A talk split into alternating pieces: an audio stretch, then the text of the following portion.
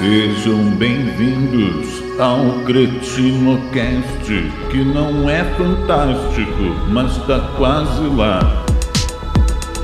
Então é isso aí, pessoal. Tá começando aqui mais um episódio do CretinoCast. E como sempre aqui, ao meu lado, Danilo. Tranquilo, Danilo?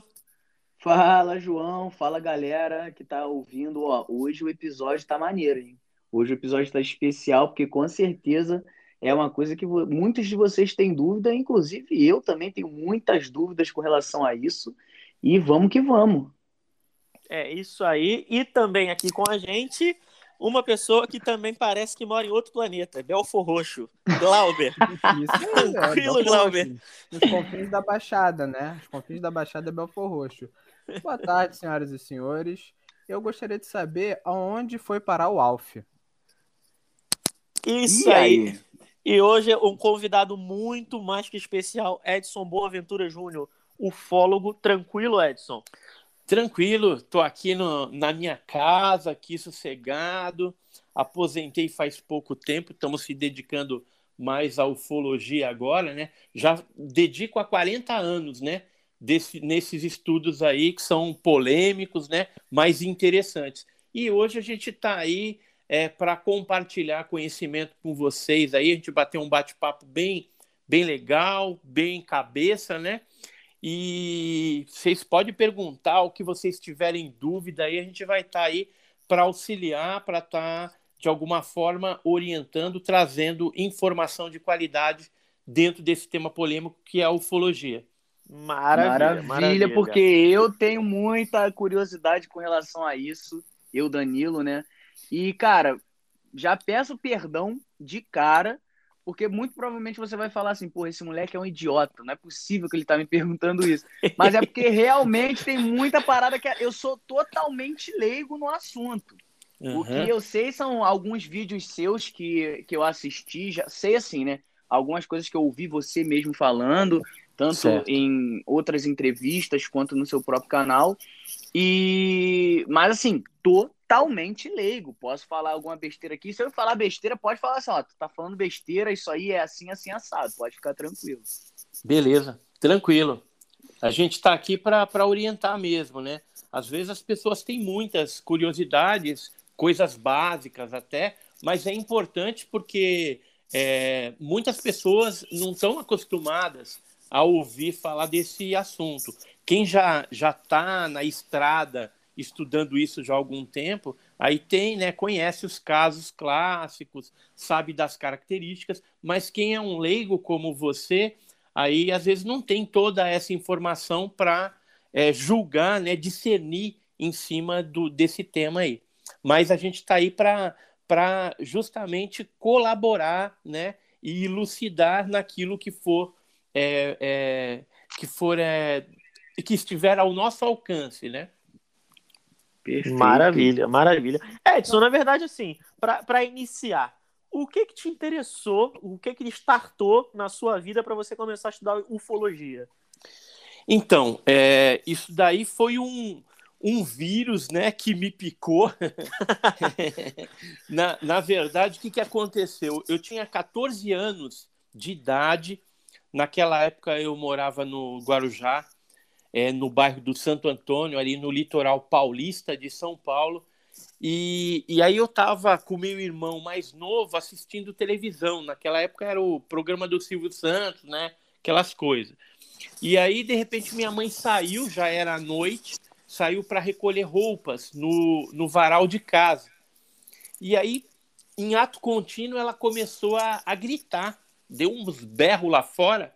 Aí eu e meu irmão saímos para acudir ela, né, para ir ao socorro dela, porque a gente pensava que era algum bicho que ela tinha visto, sei lá, o que poderia estar acontecendo lá fora. Só que quando a gente colocou o pé para fora de casa, que a gente olhou para cima, a gente viu aquele objeto imenso, alaranjado, grande mesmo. Eita porra!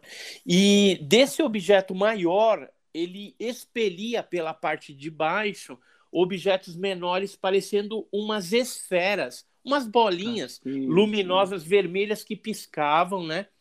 E essas é, bolinhas saíam de duas em duas, como se fosse um parzinho, um casalzinho, e ia para uma determinada área. Desde o momento que eu comecei a observar aquilo, é, eu contei 16 objetos que desceram por baixo daquele maior.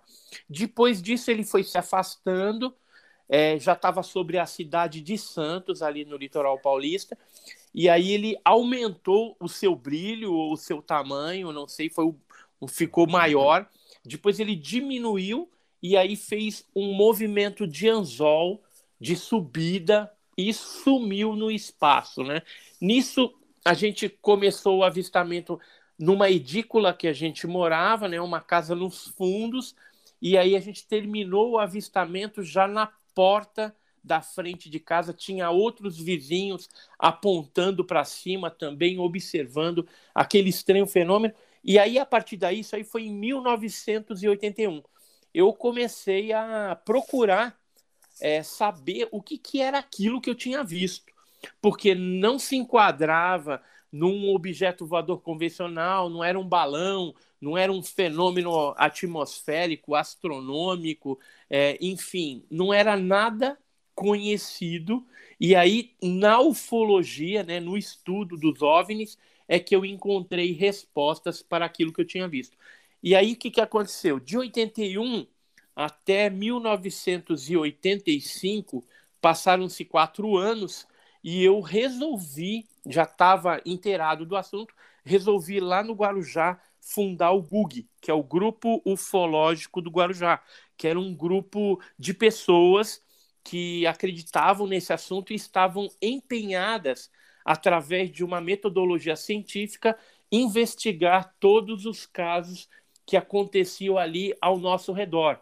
Eu sei que é, quando a gente iniciou em 85, a gente não imaginava que tinha tantos casos no litoral paulista, mas é, nós pesquisamos mais de 400 casos envolvendo avistamentos de luzes, objeto entrando e saindo de dentro do mar, pouso dessas aeronaves, é, contatos com tripulantes, é, algumas experiências é, sexuais com supostos tripulantes desses OVNIs, é, o, objetos que explodiram e deixaram fragmentos, é, casos de, de seres que entraram dentro de casas de pessoas que moravam lá no litoral, enfim, vídeos, fotografias, foram é, inúmeros casos de vários é, tipos, né? mutilações também de, de patas, de gansos, né? naquela época do chupacabras, a gente teve algumas manifestações desse tipo também,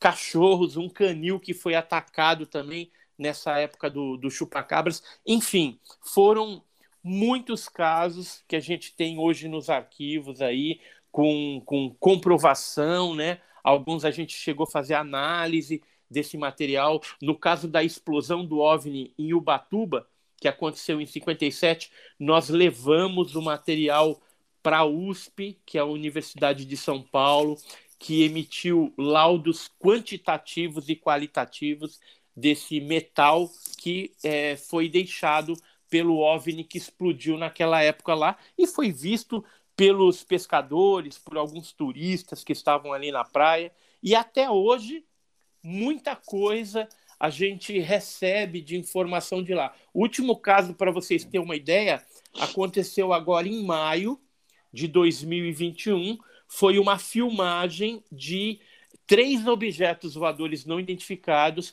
que ocorreu lá na região de Caraguatatuba. Depois, esses objetos se dirigiram para a praia de Ubatuba, né, para a região ali, a cidade de Ubatuba, então foi visto ali por várias pessoas na região, inclusive filmado. Que isso, cara. Então, então não, foi é... através de uma experiência tua que você começou a estudar, estudar foi. esse tipo. Caramba, eu não, não imaginava isso, não, mas. Olha, o... e só que eu te falo uma coisa: se eu não tivesse visto nada na minha vida, né? Esse foi o primeiro caso, né? Depois eu tenho inúmeros casos, porque quando a gente ficava sabendo que tinha alguma aparição numa determinada cidade, a gente pegava uma equipe do nosso grupo, é, munida de equipamento, de tudo que tinha direito, e ia para lá fazer vigílias noturnas no intuito de manter tipo um contato, Sim. Com essas luzes, ou registrar em vídeo, registrar em foto, pelo menos, esse fenômeno. E aí, uma das regiões que a gente frequentou foi a cidade de Poranga, é, no Vale do Ribeira, também em São Paulo, onde tem um parque, que é o Parque Estadual e Turístico do Alto Ribeira, onde lá existem mais de 300 cavernas catalogadas. O pessoal faz espeleologia e tal, e o pessoal de lá dizia que aparecia esse fenômeno luminoso lá na região. E aí a gente foi para lá com uma equipe, conseguimos filmar, fotografar o fenômeno também. O Jamil Villanova chegou a fazer muitas fotografias desse fenômeno lá na região. E o primeiro caso que a gente ficou sabendo lá na região foi de um senhor chamado Nadier Jorge da Mota, que ele foi curado de leucemia por uns seres desse que apareciam lá numas bolinhas lumina luminosas, né? Isso no ano de 1941. E depois desse, desse contato que essa que esse senhor teve, né? Ele passou inclusive a ler, como, como os pais eram evangélicos, cristãos, ele passou a ler a Bíblia sem nunca ter frequentado uma escola. Ou seja, foi um fato bem excepcional que aconteceu. Mas, independente dos avistamentos que são antigos lá na região, é, as pessoas falavam de seres que apareciam nas cachoeiras, é, objetos que entravam e saíam de dentro dessas cavernas, o que fez a gente teorizar e acreditar que estivéssemos diante de uma possível base subterrânea desses objetos alocada ali naquela região. E tanto é que até nos dias atuais o fenômeno, vez ou outra, se manifesta lá no Petaro, nas estradas que ligam as cidades de Poranga, Piaí ou Cajati, Sete Barras, aquela região do Vale do Ribeira lá. E o pessoal geralmente nomeia esses fenômenos lá na região é, com nomenclaturas folclóricas, ou seja, eles chamam é, de Mãe do Ouro, de Boitatá, Bola de Fogo, né? Fantasma, né?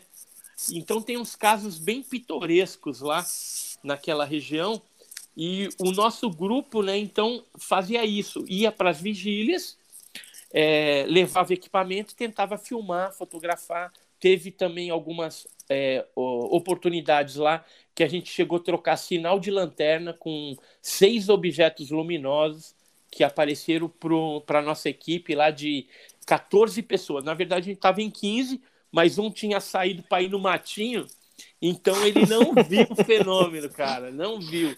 É, foi o único que não viu e passou a viagem inteira reclamando que não tinha visto, mas também foi dar vontade nele justamente, justamente no na momento, hora. na hora que apareceu os objetos lá, mas pelo menos a gente fotografou, né, esse fenômeno.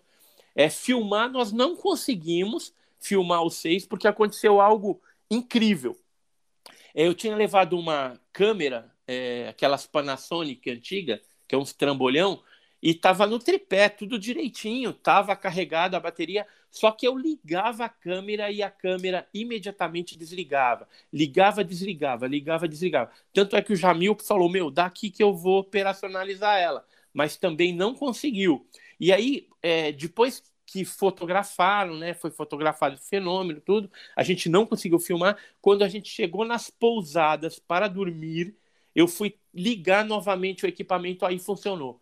Então a gente não sabe se foi algum tipo de interferência causada pelo campo eletromagnético desses objetos voadores não identificados que interferiu né, na, no equipamento. E isso é algo comum, tá? Algumas outras, outras pessoas que já tiveram bem próximas desses objetos voadores não identificados com equipamentos, geralmente eles interferem de alguma forma no funcionamento desses aparelhos. Por exemplo, você está na tua casa assistindo televisão e um objeto desse para, sei lá, em cima do telhado, é, próximo à janela ali, é, geralmente vai dar um chuviscado, né?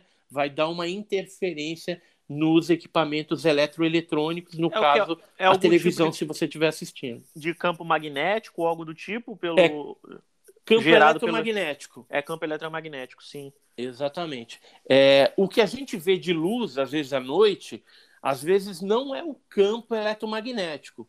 Aquilo ali é o ar ionizado, porque a gente não sabe qual que é o, o, o circuito, né, qual que é o combustível, como Sim. que funciona esses aparatos luminosos. Então, eles geralmente, quando eles interagem com o ar e no fundo escuro do céu, eles dão aquelas cores, né? Geralmente, quando está mais paradinho, é uma coloração avermelhada para o vermelho, são cores mais quentes. Quando ele está em movimento, geralmente são tonalidades mais esbranquiçadas, azul clarinho, entendeu? É mais puxando para essa para essa coloração.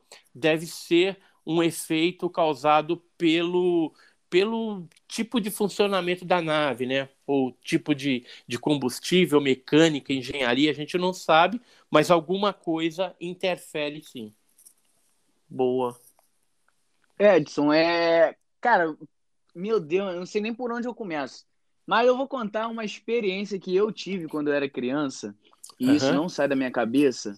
Não foi e... na, na, escada do Madureira Shopping, não, né? Não, essa, essa aí eu já era adulto, pô. Mas eu tô falando sério, viado. Pô, pelo amor de Deus, caralho. Agora é, é o momento que eu tenho pra tirar todas as dúvidas da minha vida, mano. Primeira vez, a oportunidade que o Cretino Cast tá me trazendo. Eu devia ter aproximadamente ali uns seis anos quando eu tive o que eu acho, que eu acredito que é uma experiência com algum tipo de OVNI. É... Eu morava, eu morava aqui perto, né, numa, numa uma, um bairro aqui perto chamado Edson Paz. Eu morava num apartamento e eu tava dentro de casa. Minha mãe, que ela costumava, minha mãe fumava na época, ela costumava fumar na varanda com as vizinhas, né? Tinha umas vizinhas ali e costumavam fumar. Daqui a pouco eu ouvia as vizinhas gritando e um, uma gritariazinha na rua. Basicamente, mais ou menos o que aconteceu com a sua mãe. E aí uhum. eu vim correndo, que eu sempre fui muito fofoqueiro, né? Eu vim correndo para ver porquê que minha mãe estava gritando. E tô vendo todo mundo olhando para o céu, olhando para o céu, olhei também. E a imagem que eu tive é. Cara, isso não sai da minha cabeça desde então. Era um. um, um não era um círculo perfeito, não, mas era um, um objeto circular, né? Nesse, nesse formato circular, só que não era uma linha contínua. É como se fossem várias linhazinhas formando esse círculo, entendeu? Várias linhazinhas luminosas, como se fossem vários pequenos pontinhos, né? Uhum. Formando um círculo luminoso que ele fazia o movimento de, de é, girar no próprio eixo, ele ficava parado no céu, girando no próprio eixo, e vez ou outra ele dava uns tiros, assim, tipo, muito rápido, ele se movimentava em torno do local ali onde a gente estava. Tipo, fazendo uma triangulação no local, sabe? Sim, sim. E aquilo ali ficou um, alguns minutos, tipo, uns três minutos só no máximo. Uhum. E a gente, para mim, isso foi uma experiência com, com OVNI. Não sei te dizer, você que é um ufólogo, provavelmente pode dizer melhor se é ou não, porque eu nunca mais vi aquilo. O, o, o que mais se aproximou de, dessa experiência foi depois quando é, eu vi aqueles aqueles canhões de luz, né, que é para sinalizar no céu, mas não chegava assim, não era parecido com aquilo. Não tinha um, aqueles canhões de luz, a gente vê o, o rastro dele, né, da, da base até o céu, onde ele está iluminando, e isso não tinha um rastro de luz. Ele era só aquele objeto, aquela, aquela imagem, aquele círculo é, luminoso rodando é, no próprio eixo e se movimentando ali. Você, eu acho, né, mas não, eu não sou ufólogo, você acha que isso pode ser um OVNI, algum tipo de OVNI? É, pela sua descrição, ela bate né, com um padrão é, observado em outras partes do mundo, sim. No Brasil, tem vários casos é, com essa descrição que você me deu aí. Eu, assim, te diria que você teve a, a sorte de ver um objeto voador não identificado realmente. Cara, é. isso nunca mais saiu da minha cabeça. E eu conto pra galera, esses moleques devem estar rachando o bico de rir da minha não, cara. Não, não tô não, viado. É foi, foi exatamente o que ele falou. E você teve a sorte. Eu sempre quis ter uma experiência dessa e nunca tive. Cara, eu, eu não conto. Eu, eu, eu tô contava atento. Tô escutando eu já atento. tive eu já tive várias sortes dessa, né? De quando eu ia para as vigílias ver alguma coisa tal. Mas eu vou te falar uma coisa: se eu nunca tivesse tido uma experiência de ver isso, e hoje com o material que eu juntei ao longo desses 40 anos, que inclusive a gente tem mais de 1.300 páginas de documentação oficial de pesquisa feita pela Aeronáutica Brasileira sobre o fenômeno dos OVNIs. Então, só com base nesses documentos que eu tenho hoje, eu não teria como é, negar a existência do fenômeno. Tanto é que quem pesquisa a ufologia já há algum tempo, é, eles não que, é, a pessoa não questiona mais se existe ou não existe. É, é, é, é, patente que o fenômeno é real e que ele existe. Então, essa pergunta ela já está respondida. Agora, é, da onde eles vêm, por que, que eles estão aqui no nosso planeta, isso é que a gente continua teorizando, continua levantando hipóteses para tentar entender o porquê que eles estão vindo aqui nos visitando desde é, eras primordiais. Por exemplo, existem é, algumas, alguns casos, alguns fatos que ocorreram, por exemplo, com indígenas brasileiros que sugerem que seriam um contato com tripulantes desses objetos voadores não identificados no passado. Tem, por exemplo, pinturas rupestres em cavernas, tem petroglifos ao longo do Brasil, no mundo também, que trazem é, desenhos de seres com capacete, com antena no capacete, é, objetos mesmo voadores que lembram muito as descrições feitas na atualidade pelas testemunhas, ou seja, a gente vê que o fenômeno não é tão recente como é, se fez crer, né? Porque a, a, era moderna dos discos voadores, ela iniciou-se em 1947, com um clássico avistamento de um piloto norte-americano chamado Kenneth Arnold, que ele estava sobrevoando o Monte Cascade em Washington e viu nove objetos em forma de pires voador, que aí depois se aportuguesou para disco voador, né? Que era o Flying Saucer, né? Saucer pires, Flying voador. Então, Flying Saucer. E aí depois virou o famigerado disco voador. Ao longo do, dos anos, essa terminologia ela vem sendo modificada. A Força Aérea Brasileira, por exemplo, quando eles pesquisavam no passado, eles chamavam esse fenômeno de MANI, que era movimento aéreo não identificado. É, Passou-se um tempo, eles começaram a chamar de OANI, que era objeto aéreo não identificado. Depois virou OVNI, objeto voador não identificado, ou disco voador. E hoje, você sabe qual que é o nome que eles dão para esse fenômeno?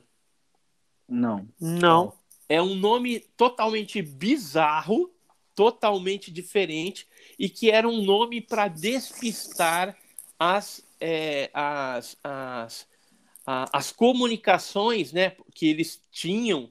Por exemplo, o piloto está falando com a torre, alguma coisa assim, e de repente a, a comunicação era interceptada por algum radioamador, alguma coisa assim. Então eles criaram um termo. Eu tenho um documento que é da própria é, Força Aérea Brasileira, é um documento confidencial, chama Nós da VIG 07.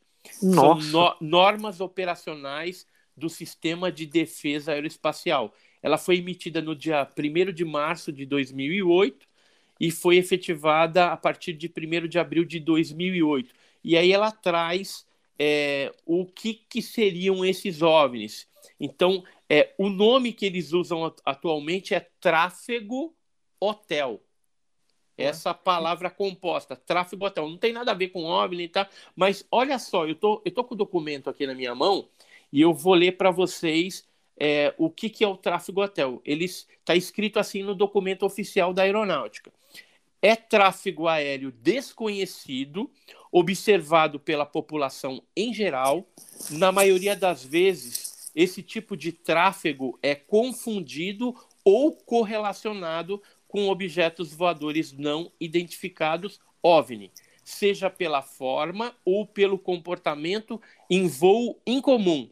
Essas observações normalmente não são detectadas pelos radares do CISDABRA, mas deverão ser catalogadas pela sexta sessão do Estado-Maior combinado do Condabra, que fica lá na área especial 12 em Brasília. Então, existe normativos é, mais antigos também, esse aqui é um dos mais recentes que a gente tem, que é, normatiza todo esse procedimento caso é, a aeronáutica, os militares ou civis venham reportar algum avistamento desse tipo. E eu não sei se vocês estão acompanhando, mas é, nos últimos, nas últimas semanas a, a internet, né, a imprensa, ela foi invadida por várias informações a respeito de liberações que estão sendo feitas, né, de vídeos, de documentos nos Estados Unidos. Ah, sim, sim, sim eu acompanhei. Né? Então, o Pentágono está liberando algumas coisas, alguns vídeos, né? Então, isso está causando um burburinho. O próprio ex-presidente Barack Obama é, deu alguns depoimentos numa televisão lá, a N, NB, NBC ou NBS, se não me falha a, a memória, e ele chegou a, a comentar a respeito do fenômeno ufológico, confirmando aí que eles sabem que existe mesmo, tem coisa. E o, o ex-presidente Trump ele tinha assinado uma petição para liberar agora em junho, julho, vários documentos sobre esses OVNIs, né, esses objetos voadores não identificados. Então a gente, a comunidade ufológica mundial está esperando essa liberação porque os Estados Unidos é, anteriormente ele não divulgava nada. Pelo contrário, ele falava que não existia, que todas a, as pesquisas que eles fizeram resultaram em uma explicação lógica, racional de fenômenos, mas na verdade a gente sabe que eles estavam era acobertando o assunto, ocultando o assunto. E agora, com essas liberações, parece que alguma coisa está para acontecer. Alguma coisa será liberada e poderá causar, é, provavelmente, uma mudança no pensamento da população mundial, iniciando ali pelos americanos, né, é, em relação a esse tema, né, que é o tema dos OVNIs, ou seja, de repente eles vão fazer aí uma, um reconhecimento, né? E se os Estados Unidos fizer isso, eu tenho certeza que muitos países devem vir a público também reconhecer e eh, dentro de pouco tempo a gente vai ter acesso a muita coisa legal a respeito desse assunto. Então não vai passar mais como um assunto de gente doida, né? Uhum. A pessoa está alucinada, nada disso, é ilusão de ótica. Não, realmente existe um fenômeno diferente que está acontecendo e não tem ainda uma explicação dentro da ciência oficial. É, até Sim. mesmo porque os Estados Unidos têm um dos casos mais famosos do mundo, né? Que é o caso do Roswell, de, de 1947. Foi, 40, foi depois do avistamento do Kenneth Arnold. Foi logo né? depois, né? Foi logo depois que aconteceu esse acidente lá no, no na região de Roswell. Só que o, o caso Roswell ele ficou acobertado pelos americanos durante 30 anos. Ou seja, em 1977 é que começaram a é, falar mais a respeito do caso. Alguns militares que já estavam aposentados, reformados, é, tiveram é, coragem de vir a público e falar. Um deles, inclusive, foi o Jesse Marcel, que esteve é, naquele dia coletando aquele material tal. E o interessante é que o jornal lá de, de Roswell publicou uma matéria dizendo que a, a Força Aérea, Exército, né, que é tudo junto, americana, tinha capturado um disco voador. Isso foi a mensagem no, num de, numa determinada edição lá de 47. No dia seguinte, foi publicada uma nova matéria, logicamente que manipulada aí pelos militares, dizendo que não era um disco voador, que eles tinham se enganado e que, na verdade, aquilo eram restos de um balão meteorológico, né? Então, é, desde aquela época, 47, eles já adotavam esse tipo de, de acobertamento, de ocultação desse fenômeno. E aí, é, em fase disso que eu estou falando, vocês devem estar se perguntando aí: ah, mas por que, que eles escondem? É, é uma explicação, uma resposta lógica primeiramente, eles escondem porque eles querem deter essa tecnologia, ou seja, capturar uma nave acidentada ou pedaços e transformar essa tecnologia em algo avançado terrestre que eles possam é, usar com fins bélicos, ou seja, utilizar em guerras para dominar outras nações. Ou seja, você pega um disco voador acidentado, transforma aquilo através do processo de engenharia reversa, transforma num disco voador terrestre e aí transforma aquilo numa arma de guerra, um drone, alguma coisa, para poder estar tá, é, dominando outras nações. E não só isso, também o, o avanço tecnológico que pode advir de uma engenharia reversa dessa pode beneficiar a medicina e outras áreas da ciência também. Esse, então, seria o primeiro é, motivo porque eles acobertam, o interesse bélico. O segundo motivo é o fator pânico. Eles não querem é, divulgar que existe, porque de repente a população poderia entrar em pânico e seria de difícil controle por parte desses órgãos militares de segurança, etc. e tal. E outra coisa é porque nós pagamos impostos é, em troca de uma segurança nacional que, em relação ao fenômeno OVNI, não existe. Ou seja, os militares são totalmente impotentes frente à tecnologia dos OVNIs, dos objetos voadores não identificados. E tem pessoas que são abduzidas, são levadas dentro a bordo de naves, volta doente, volta com queimadura, todo lascado, tem umas que já chegaram até morrer. Então você imagina, se eles reconhecem isso, vai chover de processos é, para esses militares, esses governos, porque os cidadãos eles deveriam ter a segurança, mas eles não têm a segurança. Então, eles poderiam entrar com um processo, falar: olha, eu me lasquei todinho tudo, agora vocês têm que pagar a indenização. Por quê? Porque a gente paga imposto pela segurança Sim. que não existe. Então, é, é uma outra preocupação deles. A outra preocupação, e última, é que uma liberação dessa poderia causar também muita polêmica dentro do meio religioso, né? Então, muitos é, religiosos poderiam se sentir enganados né, por não terem sido é, informados que esse fenômeno existe realmente, ou foram enganados esse tempo todo aí, o pessoal falando que é coisa demoníaca, que não existe, que é ilusão, né, que as pessoas estão estão tendo alucinações. Então, de repente, a hora que, que realmente confirmarem tudo isso, a gente vai ter que ter uma mudança muito grande é, a nível de mente, a nível daquilo que a gente imaginava como, como civilização, né? não só no nosso planeta, mas a nível aí de cosmos, né? de universo. Então é algo muito grandioso que virá para o futuro aí é, com essas liberações, né? Então, acho que deu para entender né, o porquê que eles acobertaram durante décadas esse assunto. E o governo Sim. brasileiro também é, ele faz esse tipo de acobertamento. Eles liberaram alguns documentos no Arquivo Nacional atualmente, mas é muito pouco. É apenas a ponta do iceberg que está lá. E, mas eles sempre também, é, sempre que possível, eles acobertam. Tanto é que o caso Varginha, que eu sou um dos investigadores do caso, é, foi feito o grupo dos sete, que é os sete investigadores que tiveram acesso irrestrito às informações de Varginha, e o caso Varginha, o Exército Brasileiro acobertou na cara dura, entendeu? Chegou inclusive a ameaçar os pesquisadores, a intimidar de alguma forma, é, colocaram panos quentes em cima do assunto, tentaram dar uma explicação totalmente ridícula e absurda para a criatura que foi avistada e capturada lá em Varginha. Boa. É, era sobre o caso Varginha também que eu ia chegar a te perguntar mais para frente, mas já que você tocou no assunto, hoje, tanto tempo assim depois, foi o caso foi em 96, né?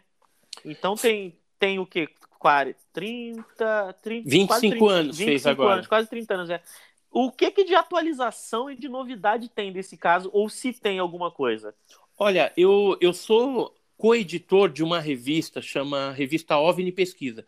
Inclusive, quem está me ouvindo aí, é, se quiser entrar lá no site depois dar uma olhada, é www.ovnipesquisa.com.br. Boa, e a gente na... deixa na descrição do, do podcast. Legal. Na edição número 7, na página 26, a gente fez uma matéria, é, Caso Varginha Especial 25 anos.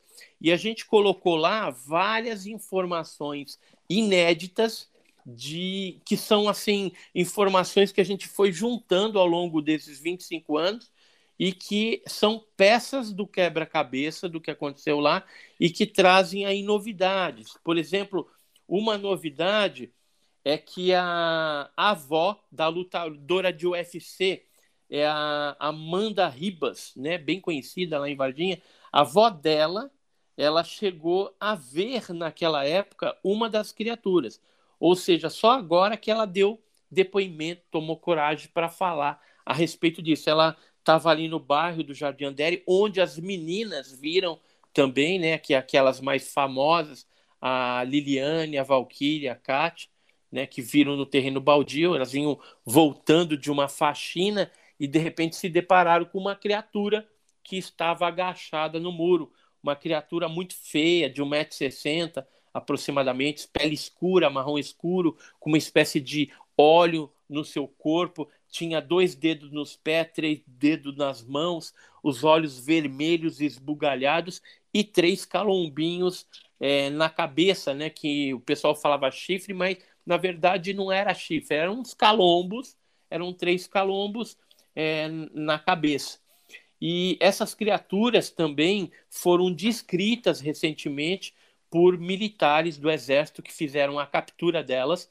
E teve um militar, inclusive, que me mandou uma carta com um desenho e uma história falando que no Rio Verde, que é que serpenteia ali a região de Varginha, de Três Corações, eles foram é, junto com um sargento da ESA, da Escola de Sargento das Armas de Três Coração, um órgão do Exército Brasileiro, e eles foram para esse rio fazer uma operação pente fino porque foram avistadas também criaturas naquela região iguais o que as meninas tinham visto. E eram criaturas que foram vistas meses depois do incidente principal que foi a queda da nave com a captura das criaturas que aconteceu no dia 20 de janeiro de 1996 ou seja em julho eles estavam ali no Rio Verde fazendo essa operação e ainda tinha criaturas estranhas ali na região.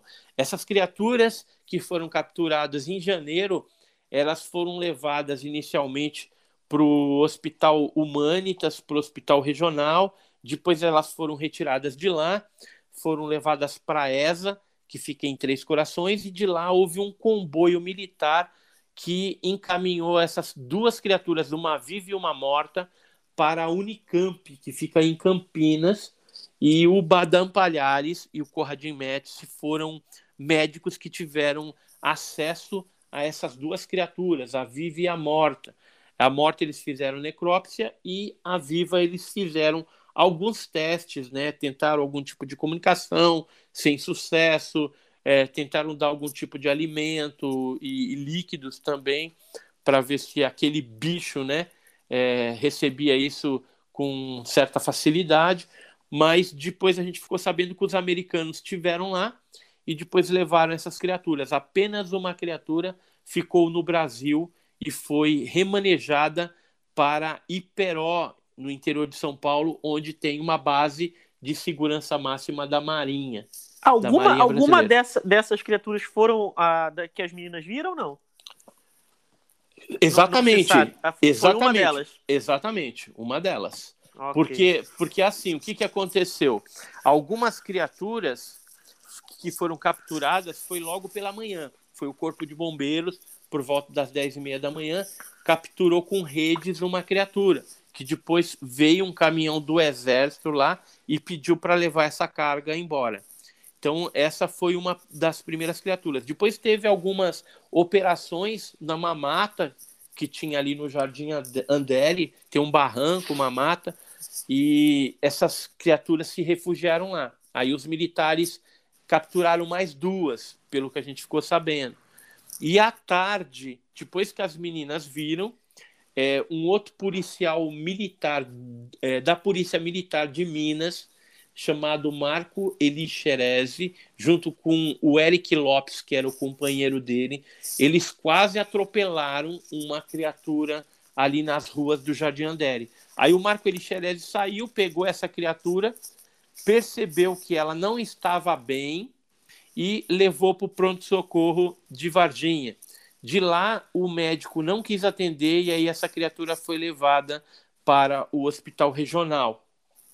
Né? Então, é, houve várias capturas, vários avistamentos. Tem um avistamento que ocorreu dentro do zoológico também, avistado pela dona Terezinha Galo Klepf, e ela estava numa festa de aniversário, porque o zoológico aluga alguns salões que eles têm lá para festas de aniversário, festa de casamento. E aí ela saiu para fumar um cigarrinho, viu uma criatura dessa, é, encostado numa grade, assim. Curiosamente, naquela semana, logo em seguida ao avistamento da dona Terezinha, vários animais do zoológico começaram a morrer de uma doença indeterminada. Embora eles tivessem tirado as vísceras dos animais para fazer análises em Belo Horizonte, é, as análises não foram conclusivas e, e, explicativas do que, que aqueles animais morreram. E né? até então, hoje não se sabe. É uma causa indeterminada. Uma delas, uma das dos animais, deu que seria uma intoxicação por uma substância tóxica, né? É, mas indeterminada, alguma coisa que não conseguiram determinar. Eles fizeram análises também na alimentação dos animais do zoológico e na água para ver se tinha alguma coisa, mas também não foi de detectado nada. Provavelmente essas, esses animais tiveram contato com aquela criatura que foi vista pela dona Terezinha dentro do zoológico e aí vieram a óbito, né? Então, assim, o caso Varginha é um, um grande arquivo X com morte de animais, teve a morte. O próprio Marco Elixerese, esse da Polícia Militar de Minas Gerais que capturou a criatura, ele veio a falecer algum tempo depois que ele capturou a criatura. Por quê?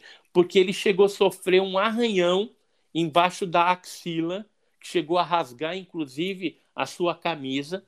Os seus parentes viram essa camisa rasgada e sabiam que ele estava trabalhando. Inclusive, os parentes falam que ele que afirmam, né, que ele esteve envolvido sim na captura de uma dessas criaturas lá em Varginha. E esse Marco Elixerez depois veio a falecer. Antes dele falecer, ele contou para o médico, né, que estava atendendo ele, que ele tinha capturado essa criatura mesmo. Então, é o doutor Cesário, né? Ele chegou a dar esse depoimento antes de falecer. E depois veio a falecer. Então, o caso Varginha é um arquivo X. Tem morte, tem ameaças, tem criaturas, tem queda de nave, tem o envolvimento americano, tem o acobertamento, enfim, é, são centenas hoje de testemunhas que tiveram algum envolvimento com o caso Varginha, né? E pouco a pouco aí a gente vai trazendo à tona algumas informações, algumas peças que agregam a esse quebra-cabeça interessantíssimo que é o caso Varginha.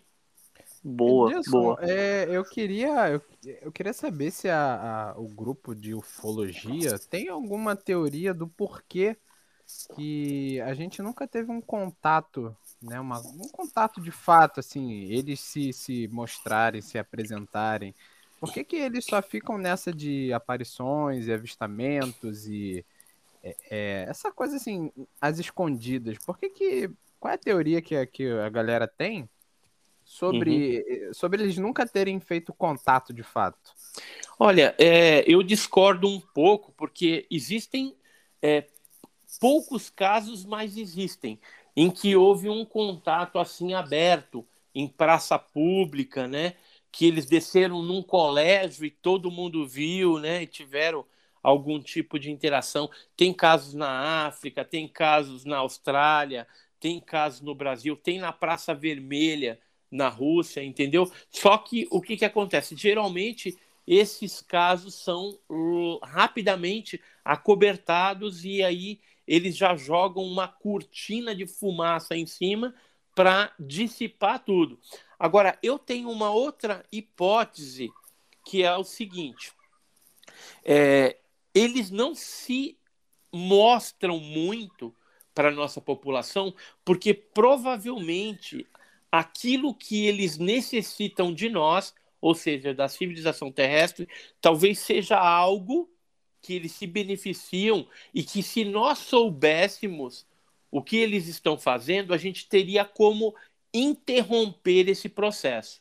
E interrompendo esse processo, quem seriam os prejudicados? Eles. Então, por isso que eles agem de forma bem sorrateira para não ter esse tipo de interferência. Uma outra hipótese é que poderiam ser, por exemplo, a própria raça humana, mas aí é hipótese, tá? É uma outra teoria. Uhum, a raça sim. humana no futuro voltando para o passado para resolver um problema lá no futuro. Ou seja, por isso que nas abduções é, eles é, pegam uma amostra de pele, de cabelo, pega óvulo, é, é esperma, enfim, parece que há um problema genético ou estão fazendo algum tipo de experimento, mas se for a raça terrestre no futuro, está com muito problema lá. Então vem para o futuro, age também sorrateiramente para não interferir demais no tempo futuro, porque se você volta para o passado e mexe demais em alguma coisa, com certeza vai ter consequência lá no futuro. Logicamente que tudo isso, hipoteticamente, parece até uma viagem, mas é algumas hipóteses que os pesquisadores aí, os cientistas estudam e não descartam, né? Porque o, o fenômeno ele é bem sorrateiro mesmo. Ele é muito oculto, né? Eles vêm geralmente na calada da noite. Tem casos de dia, mas geralmente os casos noturnos são maiores. Quando a gente fala de abduções, que são o sequestro das pessoas, é, no passado eles pegavam as pessoas em estradas ermas, em fazendas, em lugares mais é, remotos, assim. Hoje não tem mais esse tipo de atuação. Vez ou outra acontece um caso aqui ou acolá, mas é, eles mudaram um pouco a forma de atuar. Hoje é o que a gente chama de visita de dormitório. O que, que acontece? A nave vai, fica pairada em cima da casa, às vezes é, tudo aceso, outras pessoas vêm, às vezes com uma espécie de campo de invisibilidade, e aí ela adentra para dentro da residência das pessoas e aí fazem as abduções dentro do quarto ou tiram a pessoa de dentro do quarto, levam para a nave que já está ali, fazem o que tem que fazer e depois devolvem a pessoa para a cama. São as visitas de dormitório. Tem muita gente que às vezes relata que está à noite e tem aquele negócio de paralisia do sono, né? Então ela acha que está acordada e às vezes está mesmo, e ela percebe que tem seres, geralmente dois, três, na cabeceira da cama, tal, ela não consegue se mexer, com muita dificuldade mexe um pouco o olho, geralmente é uma situação em que ela sente um, um, um negócio frio, né? Quando esses seres tocam também, geralmente tem a pele fria, e ali, é, geralmente essas pessoas são é, passam por alguns experimentos. Algumas delas também, às vezes, é, passam, eles jogam um foco de luz, né, um tipo de feixe de luz, e aí a pessoa passa através da parede, da janela, atravessando por aquele feixe de luz, vai até a nave, lá num, num ambiente preparado para isso, uma espécie de cama meio diferente, ela passa pelos exames ali e depois ela retorna para dentro de casa nesse feixe de luz e é deixada na cama. E aí ela dorme, quando ela acorda, ela pensa que passou por um sonho, alguma experiência diferente. E às vezes essas pessoas é, voltam com marcas no corpo, né? Algumas marcas, é, com algumas lembranças, e ao longo do, do, dos dias às vezes ela começa a lembrar de flashes que aconteceu dessa experiência, dessa visita de dormitório dentro da nave com esses seres aí estranhos. Edson, então a, a ufologia basicamente é, valida tudo aquilo, validar entre aspas, né? Tudo aquilo que a gente vê no, nos filmes e etc. de alienígena, que é esse lance da abdução, é, das pessoas voltarem é, com, com sintomas ou com marcas no corpo, esse lance do feixe de Sim, luz, isso, né, isso é fato. Isso é fato, cara. Inclusive tem é, alguns é, filmes que eu até aconselho, tipo é, Intruders ou Intrusos, que é um filme que ele combina várias histórias que foram pesquisadas por um pesquisador norte-americano que era especialista em abduções, que é o Bud Hopkins. Né? Então, é, tem esse filme, Intruders, que é bem legal. Tem um outro filme também chamado Fogo no Céu, que é Fire and Sky, que aconteceu com um lenhador em 1975 chamado Travis Walton. E é um, um, esse filme do Fogo no Céu, ele também é baseado em fatos reais. Embora algumas partes do filme são ficção, porque como o próprio Travis não lembrava, o diretor, para deixar o filme mais emocionante, criou algumas coisas da cabeça dele e para o filme ficar mais legalzinho. Porque, assim, filme é entretenimento, né? mas ele pode, vez ou outra, ser feito com base em fatos reais. E esses dois, por exemplo, eles são feitos com base em fatos reais. Outro que também é um clássico é o Contatos Imediatos de Terceiro Grau, que teve inclusive a consultoria de um, de um, é, de um cara que trabalhou no projeto do Book, que é o projeto Livro Azul norte-americano de pesquisa de OVNI, que é o doutor, é, doutor Heineck, né, J. Allen Heineck, que é, ele foi o consultor do filme do Spielberg, né, o Contatos Imediatos de Terceiro Grau. É lógico que ali também tem alguma ficção, né, tem uma história tal que eles criaram, mas é baseado em fatos reais de OVNIs, aquilo o... que a, a, o, os pesquisadores têm estudado até então. O, o filme, então, é baseado em fatos reais? Sim. Ah, eu não sabia dessa informação, não. Ele, eles pegam vários, vários é, casos, né? E é, coloca, por exemplo, aquele esquema de luzes, né? A comunicação de luzes, de música, né? O, o, os objetos, a sonda, que são os objetos menores, o objeto maior, que é a nave mãe. Logicamente, é, é, na ufologia, isso pode variar de acordo é, com a forma, né? Com, com o tempo também. É como se fosse assim, é, uma nave que eles usam para transporte e hoje a gente tem os nossos carros aqui, então tem vários modelos aí diferenciados, sim, né? Sim. Então é a mesma coisa. Por isso que ao longo do tempo também esses objetos sofrem algum tipo de mudança na sua aerodinâmica também. Alguns não, outros já é bem marcante esse tipo de mudança. Agora, o que tem que se dar um desconto de tudo isso é que é, no passado a gente não tinha drone, não tinha um monte de coisa que poderia confundir. Agora, nos dias atuais, a gente tem muita coisa que a gente não conhece e que com certeza é confundido com OVNI. Então, um alerta que a gente faz aí para o pessoal que está ouvindo é que nem tudo que brilha no céu é disco voador, tá? Pode ser um drone, pode ser os satélites do Elon Musk, né? Aqueles satélites ah. que parecem um trenzinho luminoso. Agora Às tem é... isso, né? Tem, tem, tem muita coisa. É. Lixo espacial, cara, tem muita coisa lá em cima. Então, é, muita coisa pode sim confundir aquelas pessoas mais desavisadas, que não têm é, conhecimento do assunto, pode eventualmente se equivocar.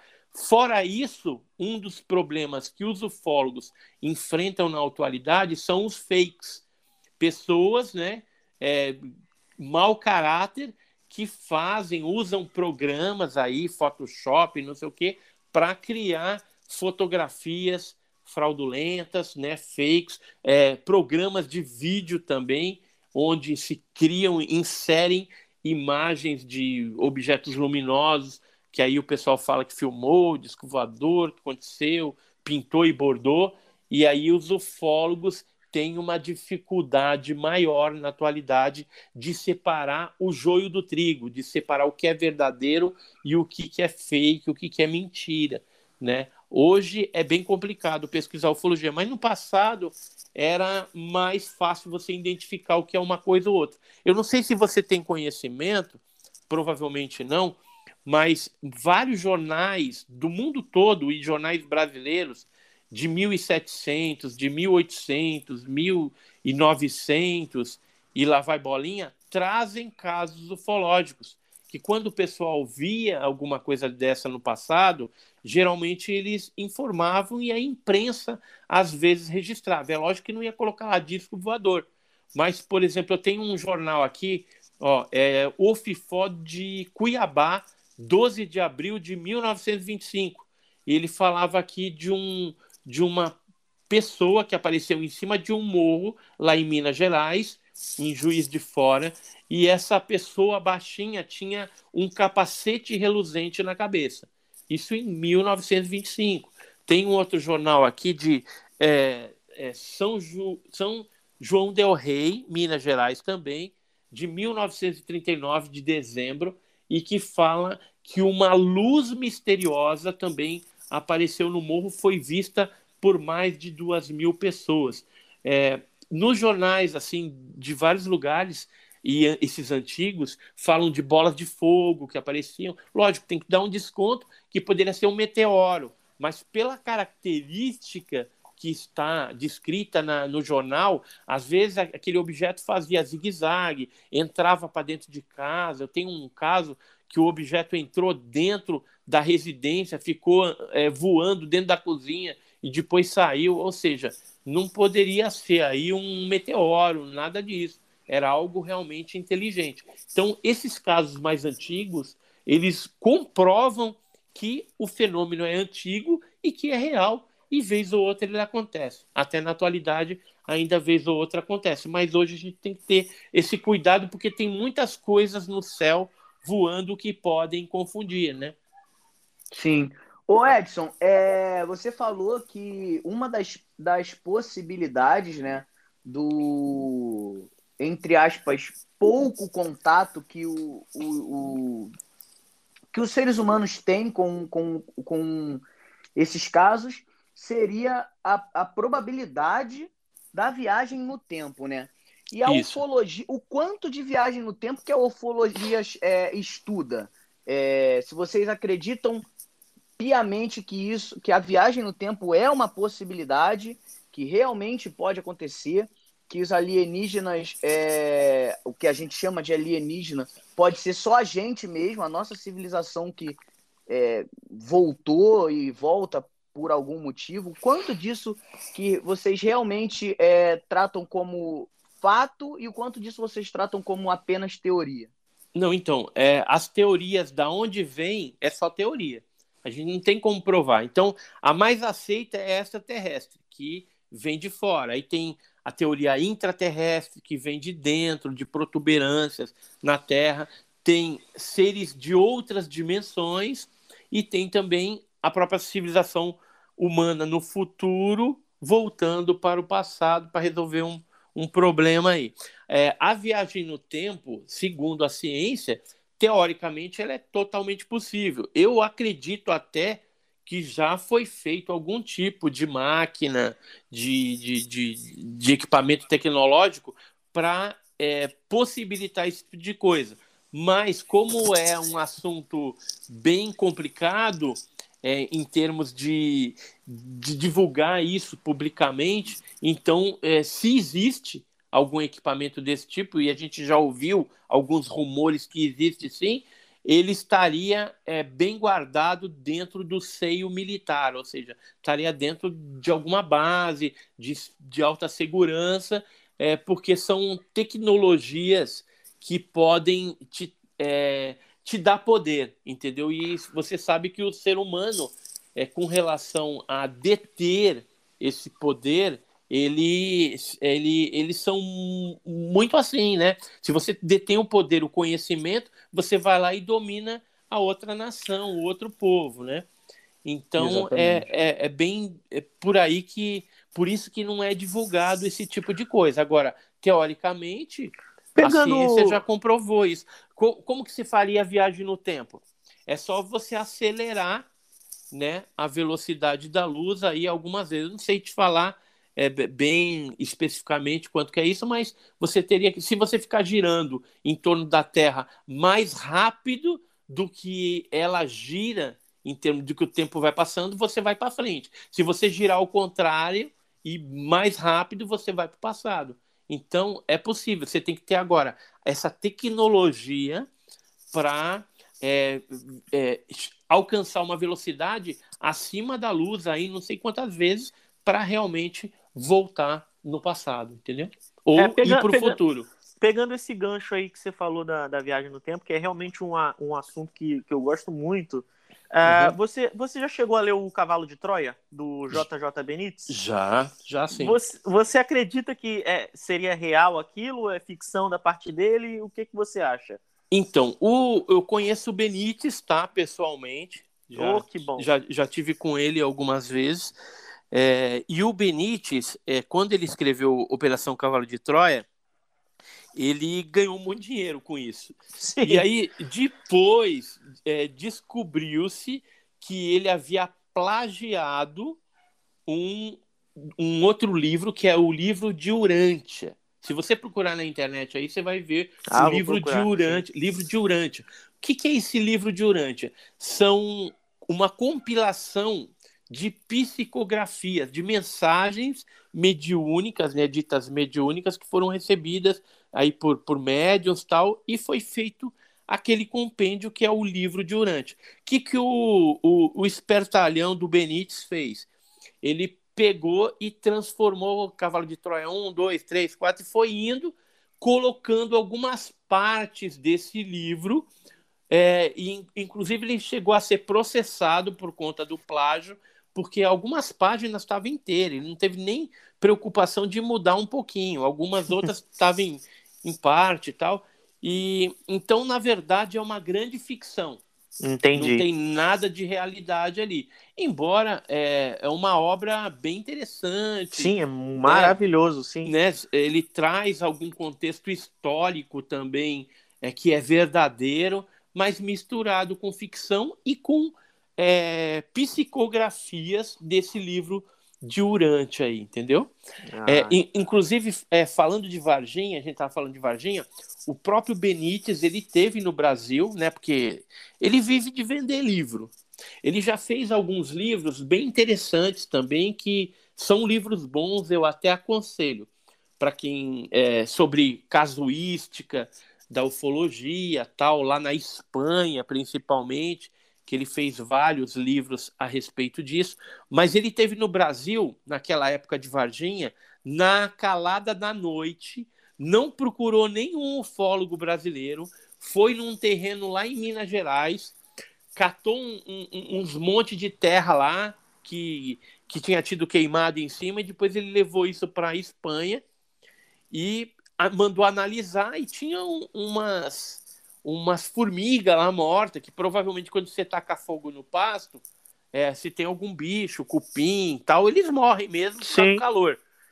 E aí ele inventou lá uma história falando que tinha estado no lugar onde a nave pousou lá em Varginha. Na verdade, ele estava mal intencionado querendo fazer um livro, já que o caso Varginha bombou no mundo inteiro. Então ele queria fazer um livro dele lá e que ele teve lá no local, foi no local de pouso, quer dizer, só ele conhece o lugar de pouso, né?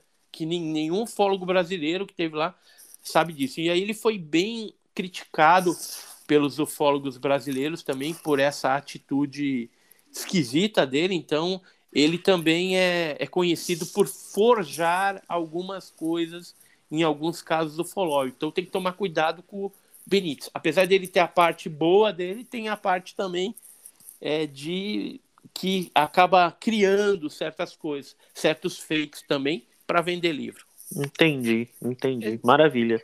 O que, cara, o, o, é, uma, uma, dúvida que eu tenho é, é, o que, que vocês acham sobre essa, essas teorias que alguns filmes pegam sobre os seres que já estão na Terra e resolvem se, se mostrar, né? ou que, é, vamos dizer assim, a porta de entrada seria aqui na Terra. Assim, um exemplo mais atual que eu, que eu dou é Pacific Rim, né? Círculo uhum. de Fogo, que é, os habitantes que invadem, né? Eles abrem aquele portal dentro do, do, do mar. Né? Vocês têm uhum. alguma teoria sobre isso? Ou a ufologia ela estuda exclusivamente as aparições que vêm é, do espaço para a Terra? Oh, na verdade, é, não só os ufólogos, mas também a ciência, os militares, os governos estão preocupados com uma possível invasão. Então, é, e não é de hoje também que a própria indústria cine cinematográfica, né, filmes tal, tem dedicado também fosfato aí para criar tipo Independence Day, né, que é uma invasão dos clássicos aí. Então, é, por quê? Porque o medo de uma invasão povoa a mente da população mundial. Então, você coloca isso num filme e todo mundo vai assistir porque tem um medo de uma invasão. Embora no filme sempre os americanos vão ganhar no final, né? É Não claro. tem jeito.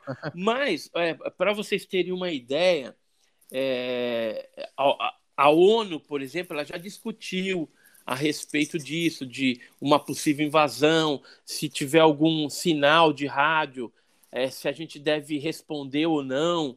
É, porque, assim, se você responde algum sinal de radiotelescópio que vem de fora, de algum outro planeta, você estaria ensinando para esses caras o teu endereço, dando o endereço da Terra. E aí você não sabe se quem está lá é uma civilização predatória ou não. Então poderia vir e trazer algum tipo de doença ou, ou, ou dizimar a gente, como o homem branco fez quando chegou na América. É na, nas Américas aqui e detonou com os índios, né? As, as civilizações pré-colombianas, né? Maias, Incas, Aztecas tal. E sabe o que, que acontece? Eles estão tão preocupados que é, operacionalmente, militarmente, a Inglaterra ela criou o Serviço Aéreo Especial, né? Que é o SAS, o SAS. E essa equipe que é composta de 20 soldados né, britânicos e também teve algum, alguns militares é, norte-americanos que fizeram parte disso, eles é, são treinados é, para usar umas armas que não são letais, que é uma espécie é, de espuma, né? As armas dispararia uma espécie de espuma que vai se solidificando aos poucos, né? E esse grupo de militares, ele ele está é, preocupado é, no caso de ter uma, uma invasão né, extraterrestre, algum ser diferente. Então, eles estariam sendo treinados para atuar numa situação adversa dessa daí. Tá? Então, isso já existe, é uma preocupação. E se você procurar aí, você vai é, ver que esse SAS existe mesmo. Né? E outra coisa, é, tecnologia para a gente fazer frente a esse fenômeno a gente não tem. Infelizmente, a gente não tem. Mas, caso algum dia essa invasão ocorra, a gente vai ter que usar as tecnologias mais avançadas que nós temos. Ou seja, é, tem uma arma russa né, que ela poderia chegar a 33 mil quilômetros por hora, né? a velocidade Nossa, é 27 vezes mais rápido que o som, né? E isso é uma tecnologia que eles já estão desenvolvendo. Então teria no, no eu vi na Olhar Digital lá teve teve uma matéria a respeito disso. Tem, por exemplo, alguns caças MiG também russos, é MiG 31, que tem mísseis que atingem a 14.800 km por hora. Então, é, de repente, daria para usar uma tecnologia dessa, sei lá, de repente bomba atômica. Embora, se a gente for ver a característica do OVNI, muitas coisas ali que eles já utilizam é, colocaria a gente no chinelo, né? Deixaria a gente bem para baixo mesmo. É, a parte das comunicações nossas seria complicado também, porque com certeza eles interceptariam tudo isso. Então não sei como é que a gente vai, vai fazer com isso, se é sinais de fumaça, alguma coisa mais primitiva, porque se você usar algo tecnológico, geralmente o campo do OVNI lá neutraliza, né, de alguma forma. E eu creio que o, o, os países teriam que se unir para poder tentar combater alguma ameaça, uma possível, né, ameaça alien, uma ameaça alienígena vindo aí do espaço. Se não tiver essa união, cara, se for cada um por si e Deus por todos, está todo mundo lascado, né? Então é isso que eu Ô, penso. Oi. Ô Edson, é... agora um assunto, esse assunto é, é... pode ser polêmico, hein? Uhum. Uh, você acha que a ufologia, de repente, é a base do cristianismo e eu vou explicar mais ou menos o porquê. Posso ter falado de, de maneira imbecil agora, mas você não acha que toda essa história de, de Jesus e etc., que a gente aprende no cristianismo, que na verdade pode ser é, alienígena? A gente ouve muito falar que Jesus era alien, Jesus era alien, mas agora eu queria ouvir a opinião de um ufólogo né, sobre isso.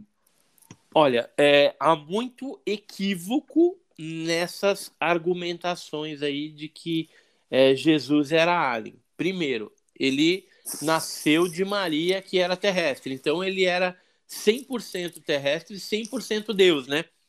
Porque ele também tinha a parte espiritual, ele era o próprio Deus. É, seria.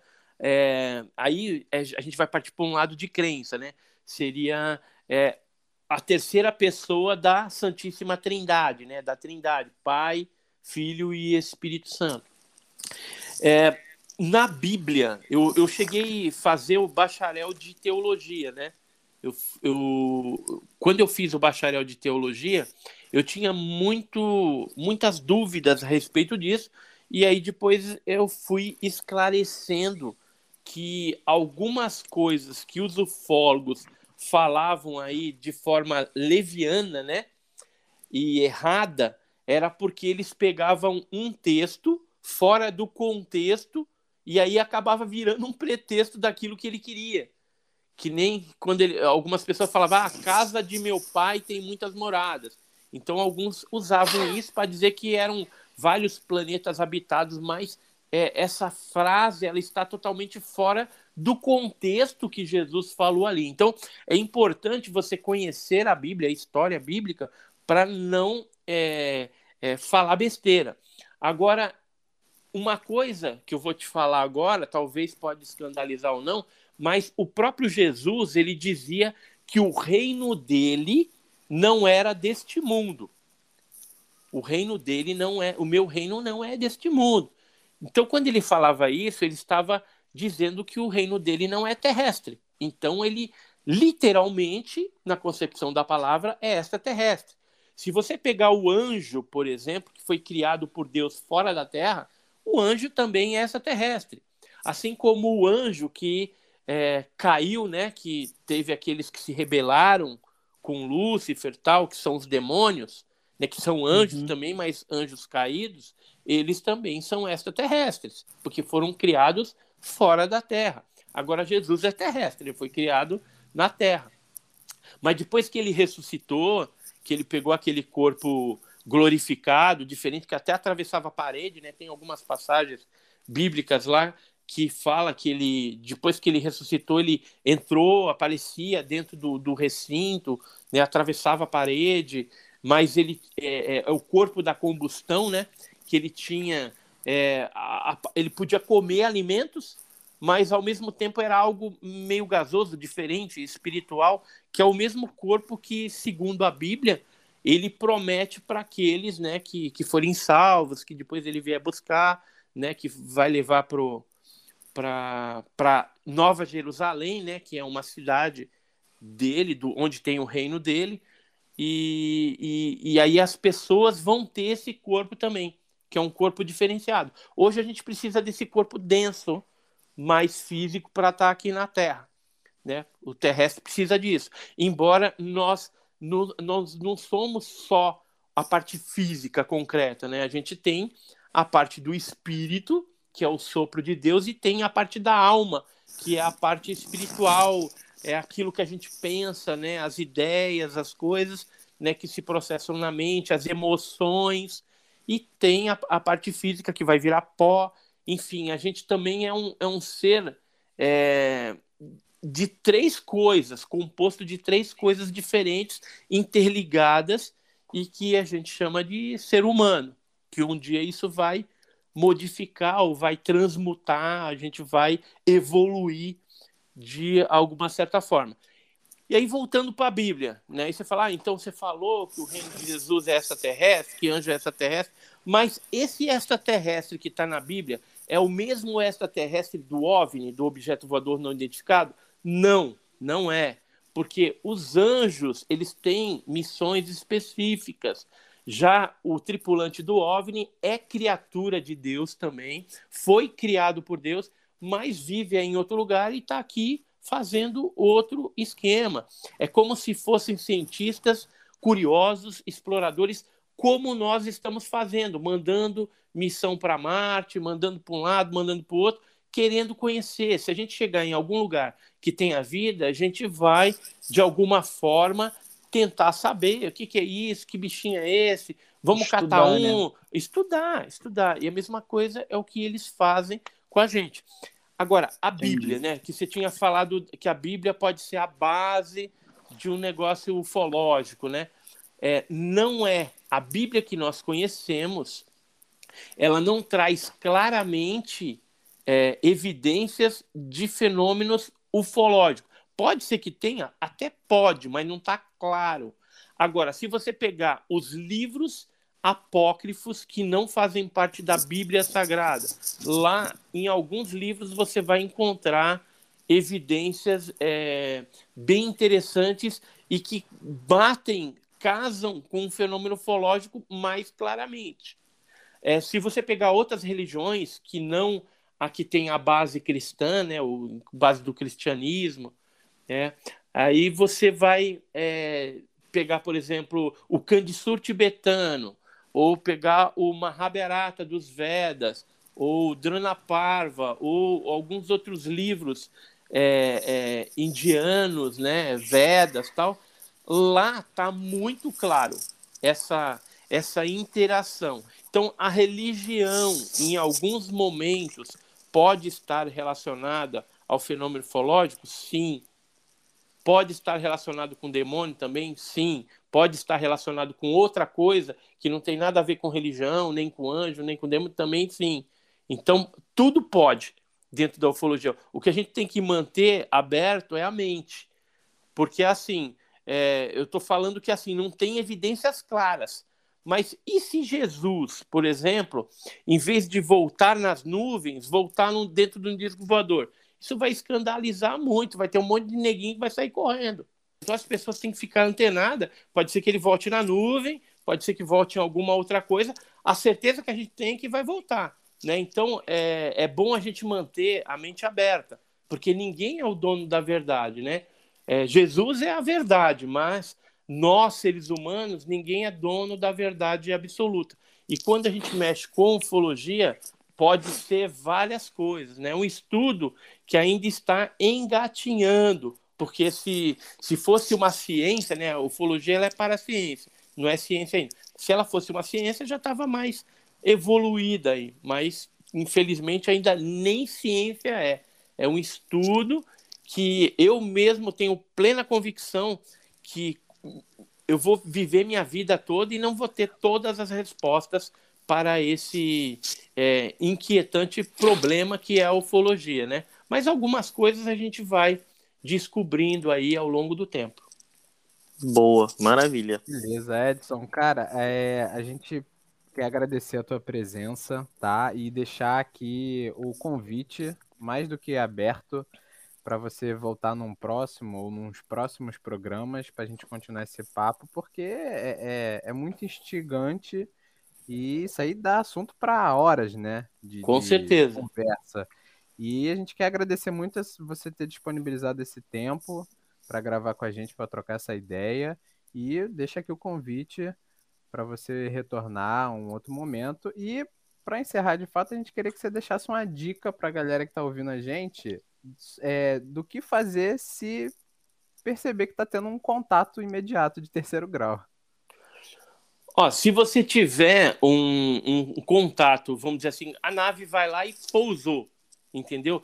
É, não, não vai dar de louco e sair correndo, né, para lá pensando, pensando que, né, os caras vão, né, te, vão te, abraçar, né? te receber, né, com os braços abertos, abraçar. Vai com cuidado, porque em alguns lugares que a gente pesquisou onde pousou esses objetos, às vezes deixa alguma coisa negativa, alguma coisa nociva, até radiação. São raros os casos, mas geralmente ocorre alguma coisa desse tipo. Então, se acontecer o contato, e aí eles, é, espera eles né, se manifestar e você sentir que o negócio é amigável. Agora, se você sentir que não tá muito amigável, corre, meu, porque os caras vão pra cima de você aí, porque se eles baixaram ali, estão interessados em alguma coisa. Então você pode virar uma cobaia humana na mão deles. Se porventura você ver um fenômeno desse, tá um pouco longe tal, pega o celular. Hoje todo mundo tem celular, grava, filma, fotografa, procura fazer alguma coisa direito, né? Porque uh, geralmente uh, uh, as pessoas que às vezes vêm e vão lá tentar filmar, aí ficam meia desesperada, treme, perde o foco, né? Então é complicado. Mas é, quem sabe você vai ter aí uma sorte melhor e conseguir um flagrante bem legal e depois você envia para nós aqui né, no, ah, com certeza. no canal Enigmas e Mistérios, né, o GUG, Grupo Ufológico do Guarujá, manda para mim, a gente analisa, vamos ver direitinho. Se, se ficar pouso também, não pega aquela grama, aquele lugar onde ele pousou com a tua mão, entendeu? É, se for coletar aquilo, tem que se assegurar primeiro se não tem nada nocivo também, e de preferência pegar com luvas, né? Então tem toda uma um, um, uma certa situação, cuidado, um cuidado para é. você coletar essas amostras, essas coisas também, porque isso daí também é, serve de resposta em alguns casos aí. Né? Então, algum fragmento, alguma coisa que fique, geralmente é melhor chamar algum pesquisador civil para estar tá te ajudando nisso. Não chama os militares, porque senão você tá lascado também, que eles vão pegar e vão sumir com todas as evidências e, inclusive né? com você. é, inclusive é, às vezes você. não, às vezes eles dão um cala-boca só na pessoa, falam, ó, para ficar quietinho, não é para falar para ninguém, senão, é, finge que não viu nada e hum. segue tua vida aí e já era, entendeu? Que nem aconteceu com, os casos, com o caso Varginha. Então é essa, essas dicas, né, que eu, que eu deixo aí. Peço lá mais uma vez, entra lá no nosso canal. Se tiver interessado na revista Alvini Pesquisa, vai ficar nas descrições aí o link para você. Show, show é, obter. Inclusive, a, a edição desse mês agora, ela traz uma matéria sobre Marte muito legal. Então tá imperdível. E se você quiser, ainda tem é, a edição 8, a 7, né? Que a, a 8 fala, por exemplo, dessa invasão alien, a 7 fala de 25 anos do caso Varginha, a 6 fala do caso da noite oficial dos OVNIs, que foi a FAB é, perseguindo Prato, OVNIs. Né? Operação Prato a gente já publicou também, tem algumas coisas sobre Operação Prato, que é bem legal.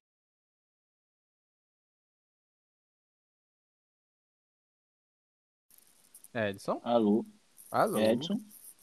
Ah, eu pensei que tinha dado problema aqui comigo. Alô? Alô? Edson? Edson? Ih, Alô? o cara? Ih, abduziram, cara. Alô? Edson? Edson, não estamos te ouvindo. Caso você esteja ouvindo Alô? a gente ainda, não estamos te ouvindo Eu mais. ele tá respondendo, mas ele não tá ouvindo a gente. Deixa eu mandar mensagem aqui pra ele.